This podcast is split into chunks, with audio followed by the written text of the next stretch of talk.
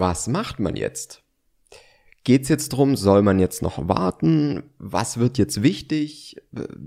Also löst sich diese Situation jetzt in ein paar Monaten wieder auf oder eben nicht? Das ist die Frage. Ja.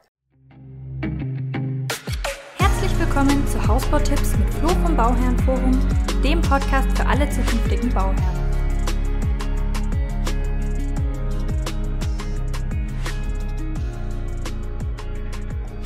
Heute wird's wichtig. Ja. Ja. Willkommen zu einer der aktuell wichtigsten Folgen. Ich glaube auch. Ähm, ja, es geht um das Thema Holzpreise. Und Natürlich. Baustoffpreise allgemein? Baustoffpreise allgemein, die schießen ja in die Höhe. Ja, Ähm, und wir uns erreichen einige Fragen dazu. genau. Und, die Und- wollen wir heute mal adressen, wie Genau. man so auf Der Flo Deutsch sagt. haut all, all sein Fachwissen raus heute. Vielleicht. Vielleicht. Vielleicht. Also, ich ähm, lese mal eine Frage vor, die wir so ziemlich oft bekommen. Mhm. Und zwar, hallo zusammen, wir sind noch am Anfang, haben ein Grundstück, Pläne von der Architektin sind fertig zum Bauantrag stellen. Nun überlege ich jetzt ernsthaft noch sechs Monate oder ein Jahr damit zu warten, Baufirmen zu beauftragen, weil ich gerade überall höre, dass die Baukosten explodieren. Meint ihr, das liegt an Corona und legt sich das nach absehbarer Zeit wieder oder wird es eher noch schlimmer? Das Ja. ist die entscheidende Frage. Und wir haben das Ganze schon mal aufgenommen. Ja, haben wir. aber, ich, war- aber ich war damit noch nicht zufrieden, weil es ist wirklich eine wichtige Sache aktuell. Das muss man einfach so sagen. Und ähm, vielleicht mal ganz kurz, um das Ganze noch mal so ein bisschen einen Hintergrund zu geben, falls ihr das jetzt zum ersten Mal hört oder falls ihr irgendwo mal schon einen Bericht darüber gehört habt oder ähnliches. Also die Baustoffe an sich steigen gerade. Es sind nicht nur die Holzpreise, sondern eben auch Preise wie jetzt Styropor, wie Aluminium und verschiedene andere Dinge. Schon ganz aufgeregt.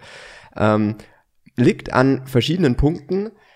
Corona ist eigentlich nur so ein sekundärer Faktor, weil die Exportnachfrage nach Holz hat enorm zugenommen und Corona ist ein Grund dafür. Nämlich, also eher nicht Corona selber, sondern die Maßnahmen, die jetzt zur Konjunkturstützung, zur Wirtschaftsbelebung äh, ja gemacht wurden, vor allem in den USA, weil die bauen ja auch eigentlich nur mit Holz. Und deswegen spürt man das gerade ganz, ganz doll, dass da eine enorme äh, Nachfrage ist. Und die bezahlen so circa das Doppelte vom Holz wie hierzulande. Das heißt, es lohnt sich auch wirklich, das zu exportieren. Ja. Und jetzt mal rein spekulativ, das kann so bleiben, ne? oder der Preis geht auch bei denen noch weiter hoch, weil, und jetzt kommt der wichtige Faktor, auf der anderen Seite gibt's aus dem sonst größten Exportland a- von Holz in die USA einen Lieferengpass, nämlich von äh, oder in Kanada. Ja. Weil die Kanadier haben auch eine Käferplage. So wie das in Deutschland ja auch mit dem Borkenkäfer jetzt äh, lange Jahre so war. Ähm, ich glaube, das hat man mittlerweile ganz gut im Griff. Ich habe in den letzten Wochen über Holz äh, sehr viel sehr gelernt gut und, äh, und äh, gelesen. Ähm, also in Deutschland ist es wohl schon ein bisschen wieder im Griff, in Kanada aber nicht. Also da wurde jetzt, äh, habe ich neulich, könnt ihr auch mal, verlinken wir auch diesen Artikel aus der Süddeutschen. Mhm. Ähm, da wurde jetzt eine, eine Waldfläche äh, von der Größe der Schweiz vernichtet, in, im, ich glaube im letzten Jahr oder so, Boah. von diesem Käfer, ähm, was wirklich schwierig ist. Und wenn jetzt der größte Exporteur ausfällt, dann ist natürlich klar, dass irgendwoher die Nachfrage dann bedient werden muss. Ne? Und dafür werden dann, dafür steigen die Preise. Natürlich finden das wieder hier Beteiligte, die daran verdienen, wenn sie natürlich was doppelt so teuer verkaufen können, wie sie es sonst machen würden, ist natürlich für alle dann ein Geschäft. Nur für den, der das, son der, äh, der das Holz sonst gebraucht hätte, halt nicht. Und das ist so ein bisschen das Problem. Das heißt, ähm, was man auch sehen muss, ist, dass der Holzpreis in Deutschland, ich glaube im November letzten Jahres, so, so ziemlich den Tiefstand erreicht hat. Also das ist auch was, was man sehen muss, dass das Niveau, auf dem der Preis lag, sehr niedrig war. Ja. Und jetzt ist halt wirklich die Frage, was macht man jetzt? Geht's jetzt drum, soll man jetzt noch warten? Was wird jetzt wichtig? Also löst sich diese Situation jetzt in ein paar Monaten wieder auf oder eben nicht? Das ist die Frage. Ja. Und wie gesagt, also wichtig ist hier, es ist nicht nur der äh, Holzpreis, sondern es ist auch zum Beispiel das Thema Styropor, also auch in unserer äh, Facebook-Gruppe, dem Bauherrenforum, ähm, schaut da gerne mal rein, ähm, äh, habe ich auch schon jetzt in den letzten Wochen oftmals so Beiträge gelesen, wie äh, wir bekommen gar kein Styropor mehr geliefert, also für Bauherren, die zum Beispiel viel selber machen. Ne? Die spüren es vielleicht noch mal mehr, als es mhm. jetzt dann Bauherren spüren, die über den, über den Anbieter bauen, zum Beispiel. Also da muss man ein bisschen gucken, es gibt nicht nur, dass es teurer wird, es gibt auch Lieferengpässe. Und das ist etwas, was sehr schwierig vorherzusehen oder vorherzusehen ist, weil äh, da kommt es, glaube ich, auf ganz, ganz viele Faktoren an. Und grundlegend, was kann man jetzt machen? Beziehungsweise, was wird jetzt wichtig? Und ich glaube, vor allem drei Dinge werden wichtig. Mhm. Zum einen wird es wichtiger, wirklich effizienter zu planen. Weil wenn die Kosten steigen, muss ich gucken, dass ich meine Kosten noch mal mehr im Rahmen halte, als es davor war. Mhm. Also statt der 180 Quadratmeter vielleicht halt doch nur 170. Oder statt der 150, 140. Ist vielleicht am Ende des Tages ein Thema. Ne? Oder dass man wirklich auch so viel effizienter plant, wenn man zum Beispiel mit einem Architekten das Ganze dann mhm. angeht, mhm. dass man einfach weniger Flurfläche, weniger verschwendete Fläche irgendwo hat, die sonst anders genutzt werden könnte. Ich glaube, also die Planung wirklich effizienter zu machen, zu sagen, okay, weiß ich nicht, der Erker, der würde uns jetzt halt 20.000 Euro kosten, 30.000 Euro kosten, lassen wir den weg. Dann hat man vielleicht so eine Preiserhöhung schon wieder drin. Weil vielleicht auch das noch, äh, um das kurz zu sagen, wie viel werden denn jetzt die Preise erhöht? Also wir bekommen somit so zwischen 8 und 10 Prozent auf den gesamten Hauspreis. Ähm, was jetzt aktuell so die Steigerung ist aktuell. Und das machen im Prinzip gerade alle oder sehr, sehr viele Anbieter. Ich habe jetzt von wenigen, also man kriegt es ja nicht mit, wenn es jemand yeah. nicht macht im yeah, Endeffekt. Aber, ähm, aber es sind halt doch eher weniger, die mhm. das jetzt nicht machen, ähm, gegenüber denen, die es jetzt machen. Und da muss man jetzt halt einfach schauen, ähm, dass man diese Kosten wieder ein bisschen ausgleichen kann. Und der zweite wichtige Faktor dafür, davon, und das ist das, was wir letztes Mal nicht angesprochen haben, was mhm. jetzt aber kommt, ist nämlich der Faktor Finanzierung. Und der ist meiner Meinung nach komplett unterbewertet, beziehungsweise komplett übersehen erstmal bei diesem Thema. Wenn man erstmal sieht, oh, das Haus, das wird zehn Prozent teurer, dass aber die Finanzierung, wenn die Finanzierung zehn Prozent teurer wird, hast du eigentlich genau denselben Effekt. Und jetzt mhm. pass auf, von dem Zins von 0, äh, von, von 1% ist eine Steigerung von 0,1 sind es auch diese 10%. Natürlich nicht, was du an, an Kosten für das Haus jetzt hast, aber an monatlicher Belastung. Mhm. Also rechnet euch das immer runter auf die monatliche Belastung. Weil das ist ja das, was ihr am Ende des Tages irgendwo tragen müsst. Und wenn man das jetzt mal ins Verhältnis setzt, zu sagen, okay, wenn ich jetzt, ähm, jetzt nehmen wir an, ihr baut für 500.000 Euro. Einfach, weil es einfacher zu rechnen ist. Mhm. ähm, und wir haben jetzt eine Preissteigerung von 10%. Gibst du mir mal kurz mein Handy? wir haben jetzt eine Preissteigerung von 10%, das heißt, das Haus kostet nicht mehr 500.000, sondern 550.000. Mhm. Ja, klingt super viel mehr, für die monatliche Belastung, wenn wir jetzt davon ausgehen, ihr habt 1% Zins und 2% Tilgung, also 3% Annuität, 500.000 Euro, jetzt rechnen wir mal, was die Rate davor gewesen wäre. Jetzt sagen wir mal, ihr bringt jetzt kein Eigenkapital, das ist alles so, wie es, jetzt erstmal ist, ne? 3% sind 15.000 Euro im Jahr. Also das ist die Gesamtrate. Mhm. Da bist du bei 1200 Euro im Monat oder sowas. Ne? 550.000 Euro sind wir bei 16.500 Euro, sprich 1.500 Euro mehr. Im Jahr. Im Jahr. Also so circa 120 Euro mehr im Jahr. Äh, im Monat. Mhm. Genau. Also 120 Euro mehr Rate im Monat. Was natürlich erstmal viel klingt, was aber, oder die 50.000 Euro mehr Kosten klingen viel, mhm. aber übersetzt auf eine monatliche Rate ist es eigentlich nicht sehr viel, wenn wir mal ehrlich sind. Ja. Ne? Ähm, und natürlich machen 120 Euro vielleicht auch schon den Unterschied, aber hoffentlich nicht. Mhm. Und de der Punkt ist halt, dass wenn ihr jetzt die Finanzierung so aufbaut oder aufbauen könnt, dass ihr die 10% günstiger bekommt, weil ihr halt 0,1 günstiger finanzieren könnt, dann ist es wieder ausgeglichen oder abgefedert, über die monatliche Rate zumindest. Mhm. Natürlich ist das Haus dann teurer geworden. Aber man muss halt, wenn man, wenn es teurer wird, muss man halt effizienter planen, besser vergleichen und auch für die Finanzierung eben gucken, wo habe ich denn ein bisschen weniger? Also da macht es einfach noch mehr Sinn, noch mehr zu vergleichen und vielleicht auch wirklich zu gucken, Thema Bereitstellungszinsen. Also alles, was man vielleicht vorher so ein bisschen in Kauf genommen hätte, wo man einfach sagt, ja, okay, das ist halt einfach so. Mhm. Oder dass es, weiß ich nicht, dass die Bank 0,2 Prozent teurer ist oder sowas, aber dafür haben die halt eine längere Bereitstellungszinsfreie Zeit oder sowas. Und das führt eigentlich auch schon zum dritten Punkt, nämlich es wird einfach noch wichtiger, was es davor eigentlich auch schon war, aber es wird noch wichtiger, eine solide Baufirma zu wählen. Mhm. Und was meine ich jetzt damit? Einmal, dass die Baufirma wirklich irgendwo eine mittlere Größe hat. Also zu groß ist halt einfach immer noch nicht, noch nicht optimal, weil da ist man halt einfach nur eine Nummer im System in der Regel. Ne?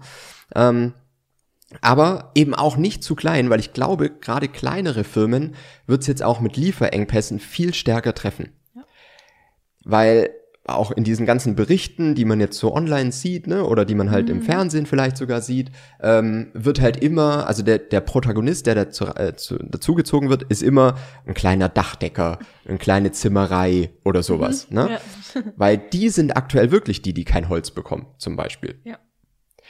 Die größeren Firmen, die mal für 100 Häuser Material bei einem Lieferanten abnehmen, die würde ich sagen, bekommen schon noch. Oder die bekommen es zumindest noch vor dem, der drei Dachstühle da bestellt. Ja.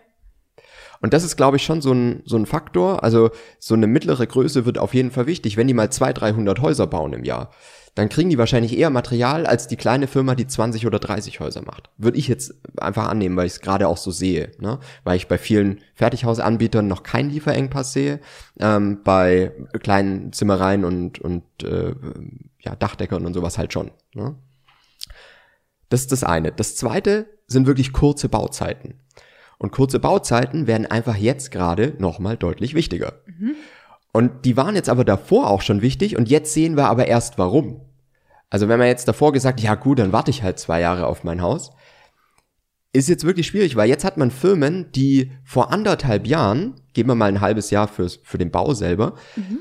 die vor anderthalb Jahren ein Haus verkauft haben zu einem Preis vor anderthalb Jahren der ja deutlich niedriger war als das jetzt, weil es gab mittlerweile auch schon wieder normale Preiserhöhungen und jetzt eben die Erhöhung durch die gestiegenen Rohstoffpreise.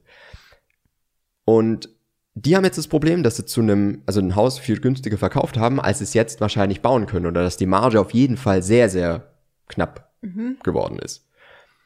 Was für die Firma natürlich finanziell nicht sehr gut ist.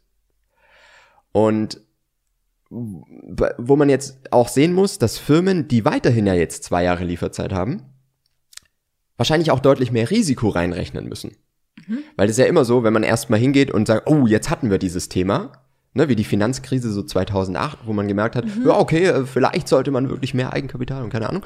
Ähm, und so wird es den Firmen jetzt wahrscheinlich auch ein bisschen gehen, dass die sagen, okay, wir müssen mehr Risiko reinrechnen. Und eine Firma, die zwei Jahre Vorlauf planen muss, muss mehr Risiko reinrechnen als eine Firma, die ein Jahr Vorlauf planen muss. Ist ja ganz logisch. Das heißt, ähm, auch das wird immer wichtiger, dass man wirklich eine kurze Bauzeit hat, weil dann ist weniger Risiko eingepreist und dann kann das Preis-Leistungs-Verhältnis irgendwo auch besser sein. Und das ist wirklich das Letzte, was so wichtig ist, dass man wirklich sagt, okay, das Preis-Leistungs-Verhältnis wird jetzt halt nochmal wichtiger. Also nicht nur effizienter zu planen, sondern auch irgendwo ein Preis-Leistungs-Verhältnis ähm, nochmal äh, zu verbessern äh, oder eine Firma zu finden, die einfach nochmal ein besseres Preis-Leistungs-Verhältnis hat, weil sie nicht so viel Marketing mitbezahlen, weil sie nicht, keine Ahnung, ein großes Ausstattungszentrum mitbezahlen und so weiter. Ne? Ähm, und und das sind vielleicht jetzt dann so weiterführende Gedanken, die man sich noch oder wo man dann wirklich selber für sich ins Detail gehen muss bei der Planung. Ähm, wir sagen ja immer, waren wir große Fans davon, von einer Holzfaserdämmung zum mhm. Beispiel mhm, oder von ja. einer Holzdämmung an sich. Wenn man da jetzt hingeht und sagt, okay, jetzt nimmt man aus Kostengründen halt doch dann die Mineralwolle ist ja in der Hinsicht auch völlig okay. Ne, wenn man sagt, dadurch wird das Haus halt nochmal dann 5000 Euro, 7000, 8000 Euro günstiger, dann ist es halt in dem Fall so. Ne? Und vielleicht ist wirklich auch nur das dann das, was es am Ende wieder ausgleichen kann oder zumindest ein bisschen mhm. abmildern kann, was jetzt an, an Kostensteigerungen dazu kommt. Ja. Und auch die KfW-Förderung, die ja ab Juli jetzt nochmal höher ausfällt, darf man hier natürlich nicht vergessen, weil auch die wird natürlich ein bisschen abmildernd wirken für das Ganze. Und hier kann man sich dann auch überlegen, okay, ähm, spiele ich jetzt vielleicht doch damit, dass ich überlege, zwei Wohneinheiten draus zu machen. Mhm. Einfach mal in die Planung aufnehmen und gucken, lohnt sich das unterm Strich? Oder zu sagen, okay, macht es vielleicht doch Sinn, auf einen höheren Energiestandard zu gehen, wenn es vom Budget her, wenn man sich vielleicht ein bisschen strecken muss, aber trotzdem dann noch äh, möglich wäre und sich das Ganze natürlich auch wieder lohnt mit einer höheren Förderung. Aber vielleicht ist nur noch die PV-Anlage notwendig, von der ich mhm. mir gedacht habe, okay, dann mache ich die halt in fünf Jahren, dann ist es halt so. Ne? Aber grundlegend kann auch die KfW jetzt hier wirklich nochmal abmildernd wirken. Aber ich sehe wirklich den aller, allerwichtigsten Faktor eigentlich in der Finanzierung, wenn wir ehrlich sind. Ja. Weil das ist, auch da haben wir ein sehr, sehr niedriges Niveau und die Steigerungsrate nach oben oder das, das Risiko, dass es sich halt nach oben steigert und dass wir dann gleich mal eine Finanzierung haben, die 20, 30 Prozent teurer wird, ist halt da. Mhm. Und deswegen glaube ich, dass die Vergleiche bei der Finanzierung sehr viel wichtiger werden und dass man da auch wirklich gut planen muss und vielleicht einfach nochmal guckt, wie kann ich denn vielleicht nochmal ein bisschen äh, den Zinssatz drücken? Was gibt's da noch für Möglichkeiten? Und da hilft euch wirklich jedes 0,1 Prozent. Ja. Ja. Und deswegen Thema warten oder nicht. Ich würde es eh, ich würde es nicht von den Baukosten abhängig machen, weil ich glaube nicht, dass die Baukosten, also das ist aber nur meine persönliche Meinung und keiner kann in die Glaskugel schauen, aber ich glaube nicht, dass sich diese Situation in sechs oder zwölf Monaten entspannt. Weil ich einfach erstmal nicht sehe, dass die Nachfrage dann so viel, also aktuell so viel nachlässt, ähm, dass man sagen könnte, dass das wirklich sich mit der mehr Nachfrage aus anderen Ländern oder dem Ausfall aus, äh, aus anderen Ländern, was so die Holzproduktion und sowas angeht, ausgleichen würde. Vielleicht ist es so, dass es im, im Herbst dann zum Beispiel wieder, wenn es wieder mehr Stürme gibt und in Deutschland liegt dann wieder mehr Holz rum, mhm, ja, ne, dass es da wieder Sinn, ja. in der Hinsicht ein bisschen günstiger wird. Aber es ist halt nicht sehr wahrscheinlich und darauf zu wetten ist, glaube ich, eher schlecht, wenn man jetzt im Auge behält, was die Zinsen halt in der Zeit machen. Und wenn die Zinsen halt in der Zeit um das hochgehen, was nachher die Preise wieder runtergehen und eine Preisreduzierung um 10% ist eigentlich relativ unwahrscheinlich. Also gab es in den letzten Jahren einfach nicht, ne? dass da die Preise großartig gesunken wären. Ähm, dass die Zinsen aber 10% nach oben gehen, ist relativ easy. Weil es ist halt nur von einem Prozent ausgehen 0,1. Ne? Mhm. Und ähm, ja, also ich glaube, da muss man ein bisschen mehr das Auge drauf haben. Und deswegen lohnt sich glaube ich, nicht zu warten.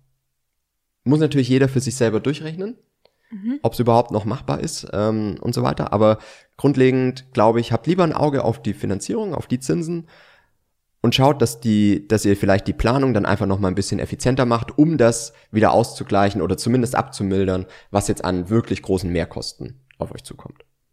Das ist mal mein, äh, meine Meinung dazu, zu diesem ganzen Thema. Ja, sehr schön, Flo. Hast du gut erklärt. Findest du? ja, also ähm, ist wirklich ganz, ganz wichtig, dass man da nicht das aus den Augen verliert, was eigentlich wirklich die Kosten treibt. Oder für euch am Ende das, was ihr an monatlicher Belastung habt. Weil was anderes, viele hängen sich so ein bisschen an dieser Zahl auf. Also ich mhm. habe auch oftmals Bauherren, die sagen, ja, dieses ganze Projekt soll 500.000 Euro kosten und mehr nicht, mit Grundstück, mit allem, weil es sind 500.000 Euro. Und das ist ja eine Million Mark.